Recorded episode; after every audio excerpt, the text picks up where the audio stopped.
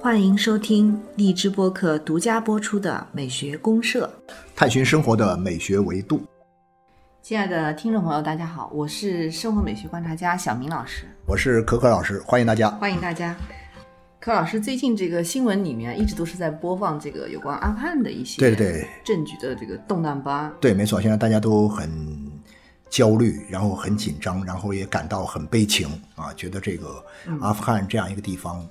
啊，以前是个不错的地方。从这个二十年前开始吧，就是因为九幺幺之后，嗯然后这个地方呢接纳了这个拉登，然后美国人打过来了，对打了二十年，前前后后，后来中间一段时间好像也挺稳定的，但是突然一下子，好像说是这个拜登是要，呃，在这个九幺幺二十周年之前撤军，嗯结果呢这边刚一撤军，嗯，塔利班就把这个喀布尔拿下来了。啊，就开始要建立新的统治，所以这一下子就把很多以前塔利班做的事儿啊，都翻出来一看，大家就觉得很恐慌、很恐怖。虽然不是咱们身边的事儿，不是咱们自家的事儿，但是因为这个世界都成了命运共同体了嘛，现在大家就说你们家要是有事儿，我也挺担心的嘛，对，谁都不能独善其身。对，没错没错啊，所以这个时候呢，阿富汗的话题呢，大家什么人都在聊。是啊，什么人都在聊，国际专家在聊，军事专家啊也在聊军事专家在聊，这个搞经济的在聊，这个咱们这些文化人儿啊 也在聊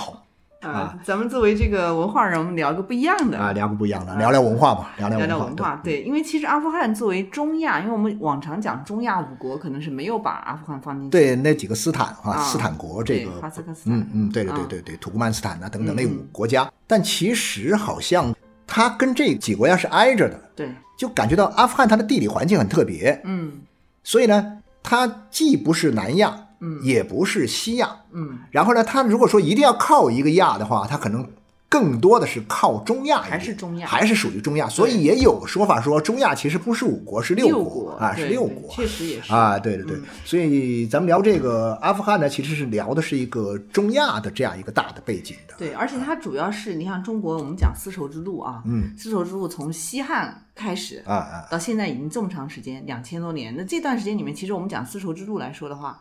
基本上你都会提到，就是我们往西亚方向走，往那个方向走，其实都包含在里面，对只是我们没有把这个国家的具体的名字提出来对，当时是叫大夏吧，好像最早，啊。对，大夏古国，就是你都会经过今天的阿富汗。啊，那就说明那个地方其实已经早就，呃，是我们讲的，至少在我们中华文明的这个发展的这个历史当中，它其实也是跟我们有着密切关系的这么一个国家。对，对，它一直是跟我们中华文明的这种古文明的这些发展来讲，包括佛教的流传来讲，有很大的关系那。跟我们现在讲的新的这个丝绸之路也有关系嘛，是吧？啊对也也有关系也在这个线路上，对吧？啊，所以又特别值得我们我们关注聊一下，对对对聊一下它的这种阿富汗，它本身身处在这样一种中亚、西亚，包括地中海、欧洲文明的这样的一个走廊上。嗯哦啊，而且像个十字路口一样，对对对对一方面连接华夏的这块文明，然后另外一方面是一直到罗马到地中海文明，，对对对。所以这个中间我们就从文明冲突来，我们从啊，好啊，从各种文明的交流、冲突和演变，从这样一个角度来看一看这个地方，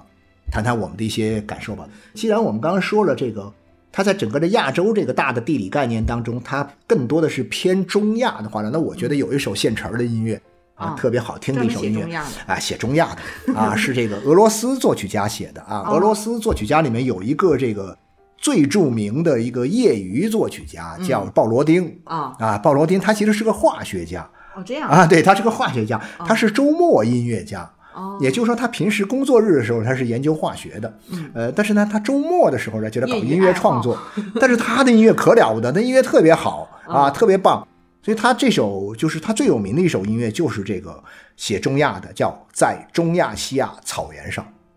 啊我们可以先来先听一下，先听一下，啊听一下，嗯，好，先听。听，一下这个，对，没错，好。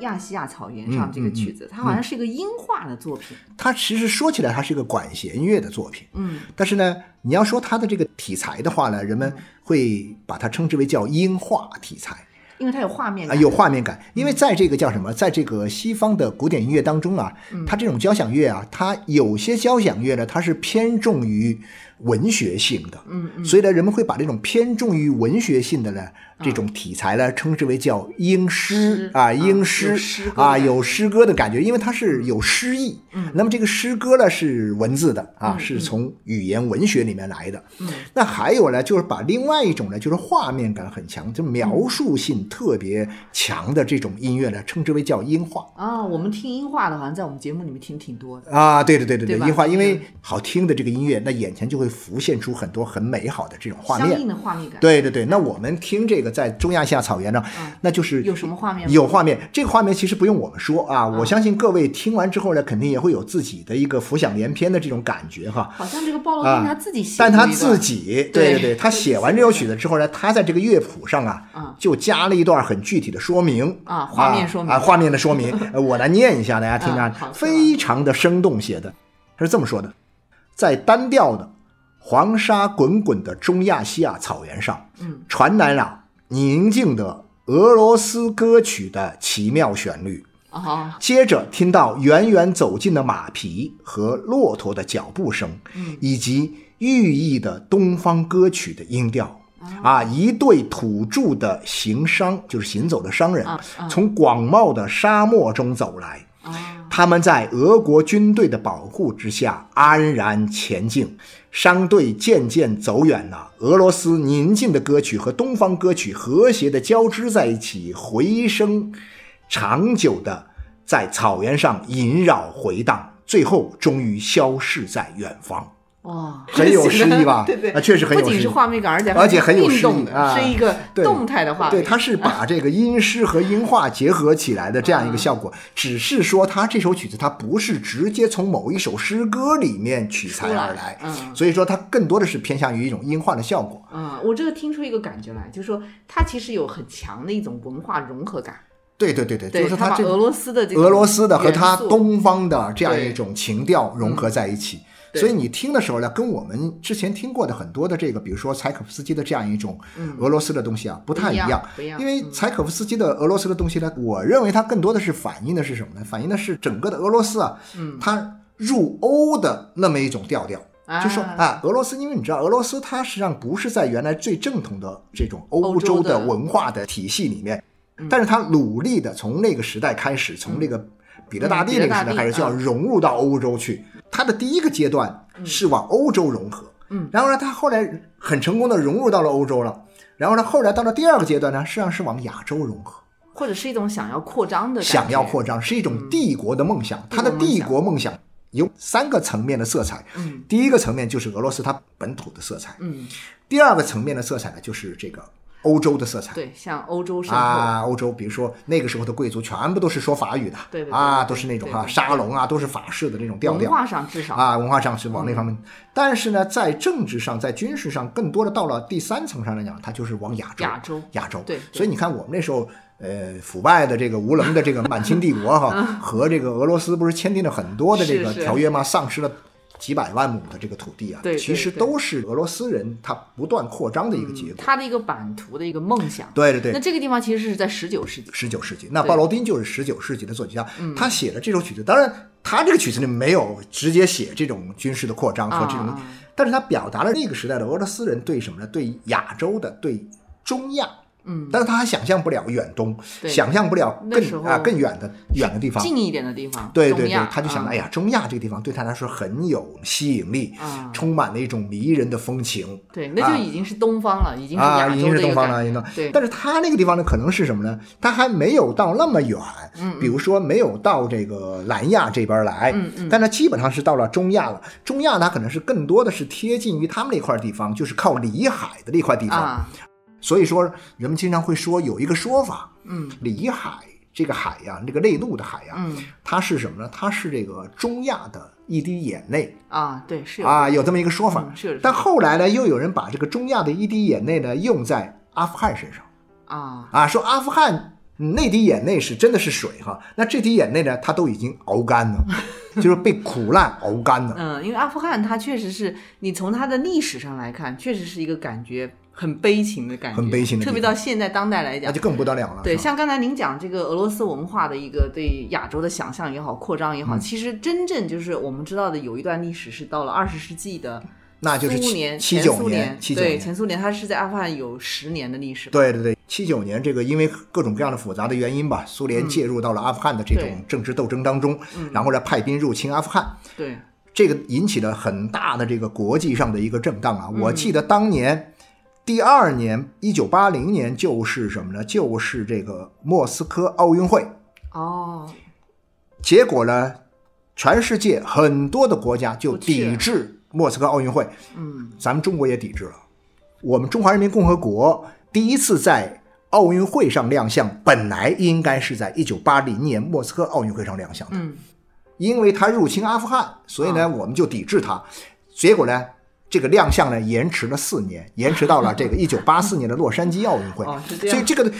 对我们中国人来说也是一件刻骨铭心的事儿了。啊您别说，他虽然是侵略的阿富汗，但是我们失去了一次提前四年在奥运会上亮相的这样一个。那那时候可能比较小一点点影响力。呀，我有这个印象，有这个印象，就是当时哇，我们想这事儿是件大事儿，然后他在那儿待了十年啊，对，啊，待了十年，八九年撤军，到了慢慢后来苏联解体以后啊，嗯哎，然后他就撤了。对，撤完之后呢，那个地方呢，其实相对来讲的话呢，呃，基本上我会觉得说，好像，呃，慢慢的就，咦，就不像以前那么会成为世界的一个焦点，他自己走上自己的一个发展的轨迹，在发展，在不断的变化哈。嗯，但一到了二零零一年九幺幺以后，嗯那张突然又变成了世界的一个焦点。对他好像一直都摆脱不了这个命运，就是对对对对成为强国的一种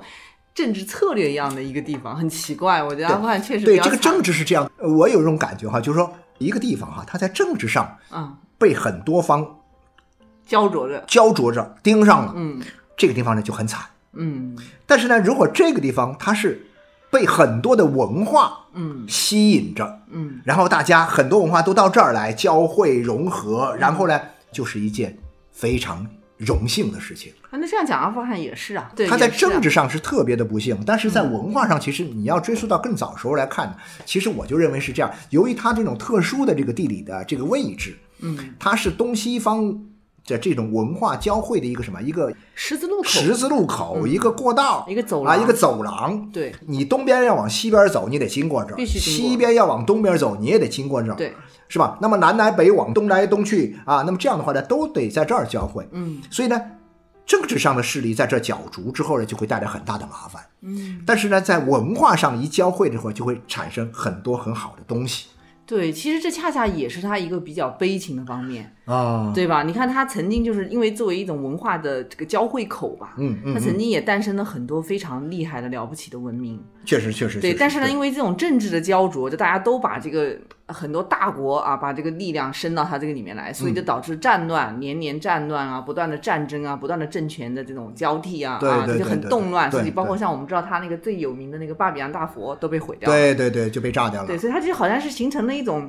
悲情的一种命运就是的感觉。它既有一种很神秘的感觉啊，但同时呢，它又充满了一种悲情的一种情调对，无法摆脱的一种命运就是有。这是很宿命的感觉。那你想想看，就说阿富汗这样一个地方，其实因为它跟这个我们讲的东西方的这种交流的所谓的丝绸之路的这样一个关系，所以使得它在很长的时间里面，嗯它会形成自己的一种很独特的一种融合型的文化。对它的它的古文明，就包括它产生的艺术跟美的形式，我们可以先把这块儿聊一下。对对对对对，可以啊，可以。啊嗯，因为大家一讲阿富汗，可能很多人关注的都是它的政权啊。它的战争啊，啊是美国啊还是前苏联啊，大家都关注这些，很少有人说哎，我们去阿富汗旅游一下吧，我们去看看它的世界遗迹吧。啊，对这个这个比较少哈小明老师，您是特别爱旅游的哈。对呀、呃，然后好遗憾没去去过没有？没有没有，我好遗憾。我最近在看那个中亚的书，我就觉得哎呀，真是可惜，因为它一直在战乱嘛。对对对，包括反正就我们呃开始这个爱上旅游了以后的这啊段时间里面，它基本上那个地方好像是一般大家都不太敢去的一个地方，对，而且特别讲起塔利班，就有很多不安全感。对吧？中亚特别像阿富汗，它里面有很多很多东西非常值得看。没错没错。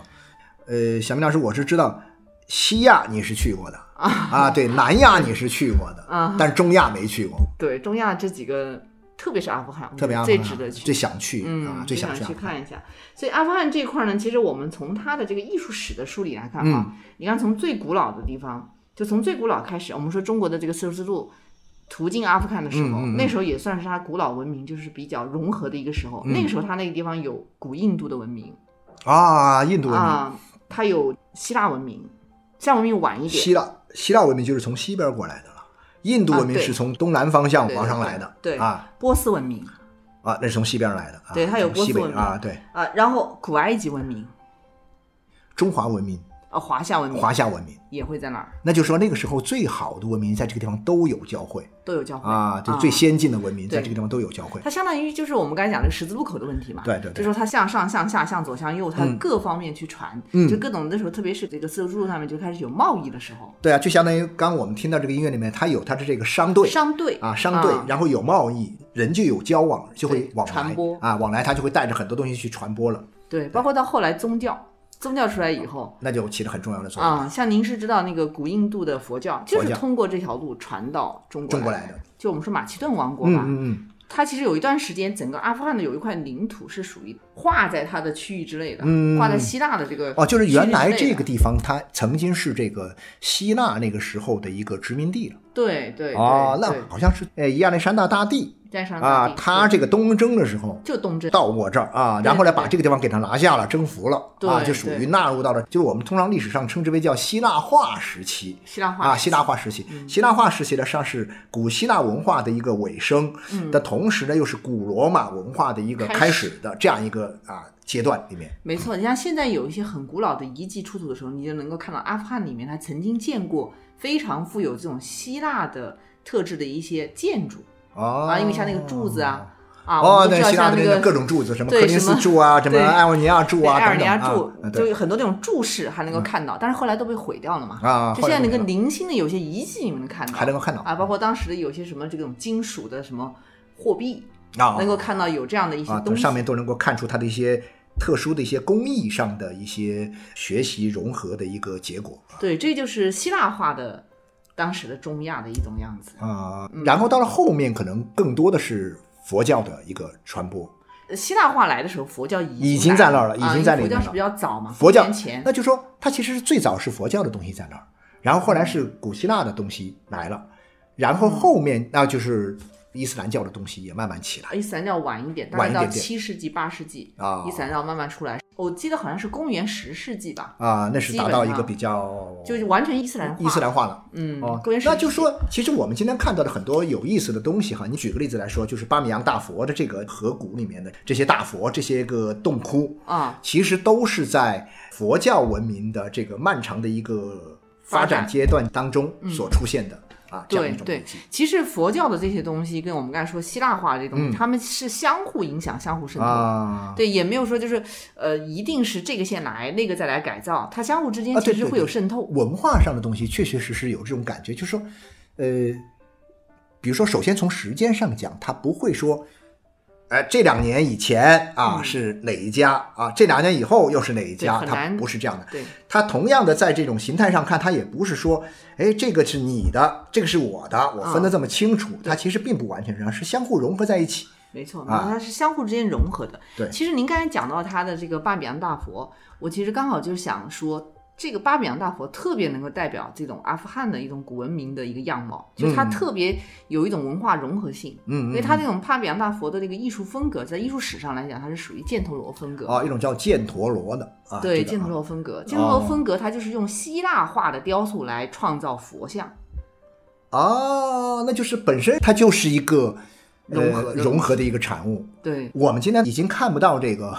巴米扬大佛的实体了哈，对已经但其实是我们有大量的这个文献、有图像、有有照片，还有甚至是影像的东西，我们都会能看到。嗯，确确实实这个地方是很不一样的，就是他们这种艺术，其实在我的印象当中，它不光是在阿富汗这个地方，嗯。有犍陀罗的这个艺术，然后产生了这么啊伟大和恢宏的这个巴米扬大佛的这样一个伟大的成就。嗯，那么我们中国的很多的这个也有。呃、也有，我理解哈，都是属于这个呃，在整个的佛教的文化不断的传播的过程当中，嗯，所产生的这么一个成果。对，佛教就是从印度开始，啊。就一路沿着这个走廊，嗯。刚才我们说，包括经过中亚、嗯。传到中国来嘛，啊。就一路丝绸之路，然后到新疆、甘肃到中国嘛，对当时对对对对应该是长安还是洛阳？啊，？到长安洛阳先肯定是先到长安了，对对对然后再到洛阳啊。一，路传过来，它这个佛教。那这个佛教在传的过程中，像犍陀罗风格呢，就是在这一段特定的历史时期里面，因为希腊的这种扩张啊，就刚才我们讲这个亚历山大大帝、嗯。啊，东征也好，或者他当时这种王国壮大的过程中，所以他把他的很多文化和艺术风格的东西，就渗透进这些当时印度，包括像中亚地区的佛教的势力范围之内，啊对，就啊它两个结合起来了。对，所以其实犍陀罗本身是印度的当时的一个地区，对，但它这种呃叫什么？这个造像哈，它的这种就是造型造型哈，嗯，希腊这种造型呢，我觉得特别好玩在哪里呢？就是啊不用说，呃，像那些很著名的雕塑哈，嗯呃，我就会感觉到在雕刻这个形体方面，它确实是很有一套的。对，而且它的那种人体造像呢，其实希腊我们原来聊希腊美学嗯也讲过，它偏自然主义，嗯，所以他就把呃这种印度原来的佛像的一些这种就比较。可能更意识形态性而上的东西，慢慢的跟一种西方的自然主义东西结合起来，跟自然主义东西结合起来，那么可能就会更人间的、人更生活的，对、啊，这样一种跟人的这样一种、呃结合结合度会更高了。嗯，啊，对对，啊，所以犍陀罗风格其实，柯老师您肯定也见过，在国内的像敦煌石窟里面也有早期的，嗯就是要看它那个魏晋南北朝那个嗯。早期的石窟，包括像云冈的大佛，嗯。北魏时期的，嗯。都比较偏向于箭头楼风格，啊。一般是有大眼睛、高鼻梁。啊，然后身上的衣服呢，它是有一边肩膀是斜着的，啊露出来斜着的啊露出来的，露出一边肩膀，然后这个线条是比较简洁和平行的那种嗯线条的衣服的皱褶，嗯就那些都比较有代表性的犍陀罗风格。还有就是头发，有的你知道吗？会有那种波浪大卷发。啊，对，是波浪大卷发，对，你们这很典型，这个非常典型。对对，因为感觉到，就我们现在一看的那个佛像造型哈，一般都是这个头发都是很特别的，卷卷的那种感觉，特别好看，特别漂亮啊啊，早期是会有啊，早期有这种哈啊。那我们中国的很多的，包括像什么呃云冈石窟啊啊，这个龙门石窟啊啊这些地方啊，它其实都跟这个都有一定的关系。但当然后来可能会发生一些变化，我们自己会做一些创后来本土化了嘛？啊本土化啊啊，早期是犍陀罗风格的比较明显，就希腊化的这种佛像感觉比较明显。嗯，但是到了隋开始，隋唐之后，基本上就是本土化的。本土化了。嗯，那犍陀罗它上是个地方，是个印度的这么一一个个地方地区啊，一个地区对啊，一个地区对。这个地方呢，它实际上是我们讲的很多艺术的，比如说这个佛像的这个造像艺术啊啊，嗯这个造型都是从这个地方最早开始出现的就是这种跟希腊化的这个造啊，这种型风格啊这种造型风格结合起来，对，就在这啊里最早出现。据说第一个造像就是佛像造像，用到希腊化的风格是用的阿波罗的像，太阳神的那个、那个形象，这个佛和这个太阳神，他们俩居然就合合体了啊，结合起来啊，对这很神奇，这很神奇。结合起来。然后到后面，他又开始越来越多的嘛，因为佛像里面它也蛮讲究的。对对对，那那里面又是一个很复杂的系统哈。对，对，没错。那我现在我就会感觉到，就是说这个，呃，我们今天讲到这个造型的时候，我就会想起一个很有意思的一个东西，就是我们经常讲，我们去看这东西哈，啊，包括我自己，我在国内啊，我也没去过阿富汗，我也没看过这个巴米扬大佛啊，没有亲临现场啊去看到。但是呢，我在国内看过一些佛像，我就发现确确实实，呃，以前的那种传统的我们古时候留下来的这些佛像，嗯，跟我们近几十年来，我们您知道到处都在建佛像嘛，啊。有很多地方都有佛像嘛，啊。什么这个无锡那儿也有啊，这个哦荷兰中原也有，您说是那种大佛啊吧大佛各种啊大佛哦啊。什么背山临海啊，对对对，一般背着山面着海，然后呢这量特别大。特别大特别高大佛。现在很多这啊，现在很多这种，其实佛像一直都没断，但是我看这种感觉和我看现在的这种佛像的感觉，跟我看以前那种佛像的感觉，我自己感觉有很大的不同。比如说我去那些石窟看，然后我还去那个，比如说去那个乐山啊啊，乐山那个大佛啊，那个也很啊大，，那个大佛非常的震撼。嗯那种震撼在什么地方呢？其实不在于它的一个体量本身有多大，啊，当它体量本身大是很厉害的。嗯但是呢，我就会想到，其实更重要的是什么？是这个佛像本身它和山体、哦，和一座山和这个山的山体，嗯它的这种哎结合。啊啊，它通常在一个山依山面水或者面一片空旷的这个原野，或者说一个山谷或者一个河谷。嗯。然后这个时候呢，呃，咱们巴米扬大佛也是一样的。巴米扬大佛是它是呃它是什么呢？它是凿凿一洞，对。对吧？凿俩洞出来，一边一个嘛哈。啊，凿凿一洞，然后在这洞里呢，慢慢慢慢把这个这个形啊，这个大佛这个形状给它抠出来。嗯嗯啊，刻出来，所以说你能看到有一个洞穴，然后呢，里面有一尊佛在里面，就仿佛是一个自然里面的一个巨大的神龛一样。嗯，有这种感觉。然后你到这儿看的时候呢，你不光是注视着这个大佛本身，然后你包括这个山体这个巨大的这样一个神龛，给你带来的这样一种心灵上的震撼，我觉得是特别的大。震撼、敬畏，对，你就会有这种情感出来。对，您讲的非常对。其实它这个一方面是当然是有技术的限制因为你早年在公元前呢，或者在公元几世纪的时候，你很难说做到这种单像我们今天这样哈，对你造不出来这样的这种体量。造来之后也不太好搬运。对，在平地上造一个这个很难，你只能就是依山呢来做这个凿刻。嗯，但是还有一个很重要的，我觉得是当时的这种佛教早期的时候，它其实是跟我们今天的世俗化的佛教不太一样。啊，它还是有这种佛教早期的一种，就是带点迷狂啊，带点神秘啊，啊这样的一种气质在里面。也就是说，那个时候其实是佛教慢慢的日常化，但跟我们今天的这个日常还没有到今天这个份，儿上。对今天真的是日常和世俗了。而且今天我们去参观很多的佛像的时候，其实跟信仰没有什么太直接的关系。我觉得至少对我来说，因为我不信佛，我不是一个信佛的人。嗯，然后呢，那我去看，我更多的时候是看什么呢？我把它当成一个风景的一个景点哦，啊，它当然会引发我的一种宗教性的这种情感，会引发。但是本身我不是去膜拜它的。啊，啊，我不是像一个信徒一样我去膜拜他，但是呢，我就会觉得说，像小明老师您刚刚提到的这个问题，我觉得是蛮有启发的。我会觉得说，那个时代的一个佛教的造像出来，我们在一个山体里面挖一个巨大的啊一个一个洞，然后来慢慢慢把这个佛像抠出来，大家是去这儿是去膜拜的。对呀、啊，它是一种信仰的表达。是信仰的表达，啊。所以当时是叫供养嘛。啊，是一种供养供养就是你供养什么菩萨，你是供养人，那这个菩萨就会就相当于说会保佑你。然后他会保佑你。对，但你心要诚，就是你要去把你的内心里面对他的这种崇敬啊，要把它表现出来。嗯，那跟我们今天那也就是说这种虔诚的这种信仰，对佛的这种信仰，它其实在我们日常的柴米油盐当中，还是有一定的这个距离的啊。那这样的话呢，我就好理解，就是说，那我们会跋山涉水也好啊，或者说我们千里迢迢也好，我们会去到一个地方去礼佛嘛，啊，对去拜佛，然后呢，呃，去上香，去表达我们对佛的这样一种前进。啊，跟我们今天说，你到一些旅游景点，你花了钱买个门票，再领几炷香去烧一烧，那感觉确实不太一样。是你像阿富汗呢，它其实一直都是一个宗教化程度很高的一个对对对国家。对对，早年呢，就从印度的这个佛教传过来，因为它是往东方、嗯往这个中国华夏传，嗯嗯嗯那经过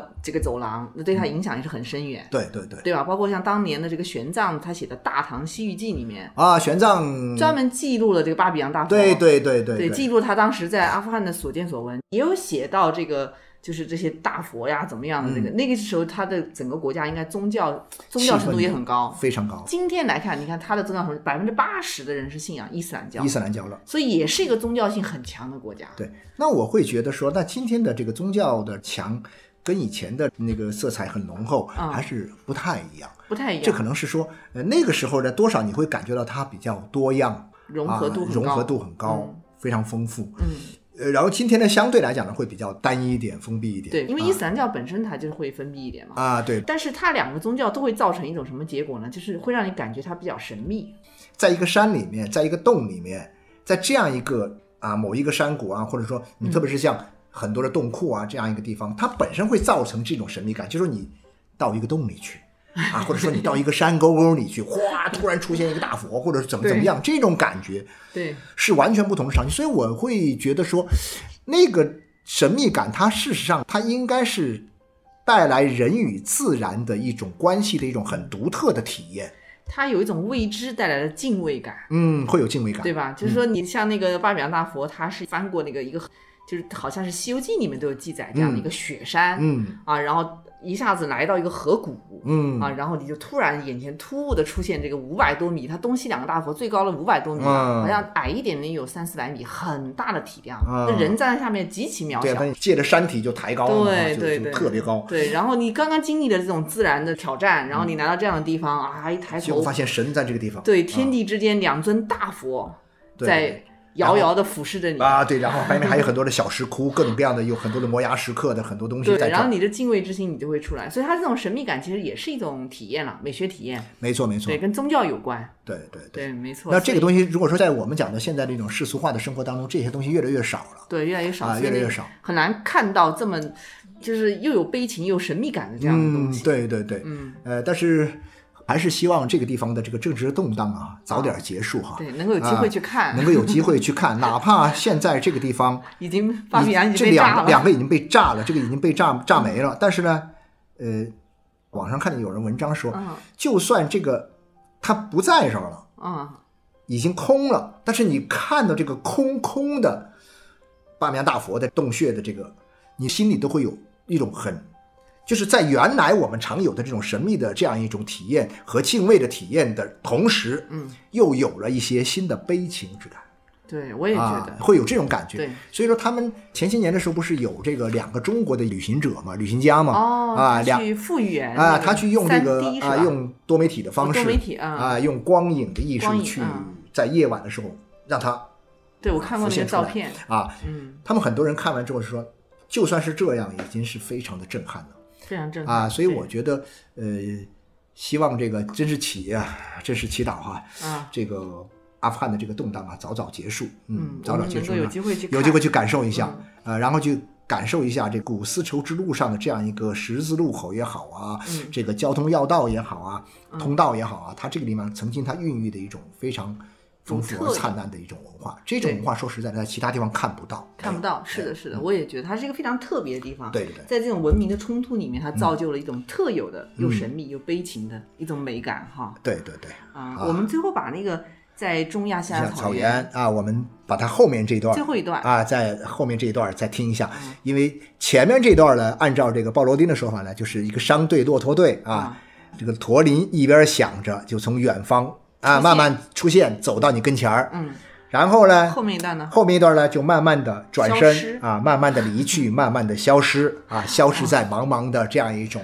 啊夜色之中啊，啊或者说这个留下一串啊，留下一串驼铃声啊，就传递着这个中亚西亚的这个很神秘而又美妙的这样一个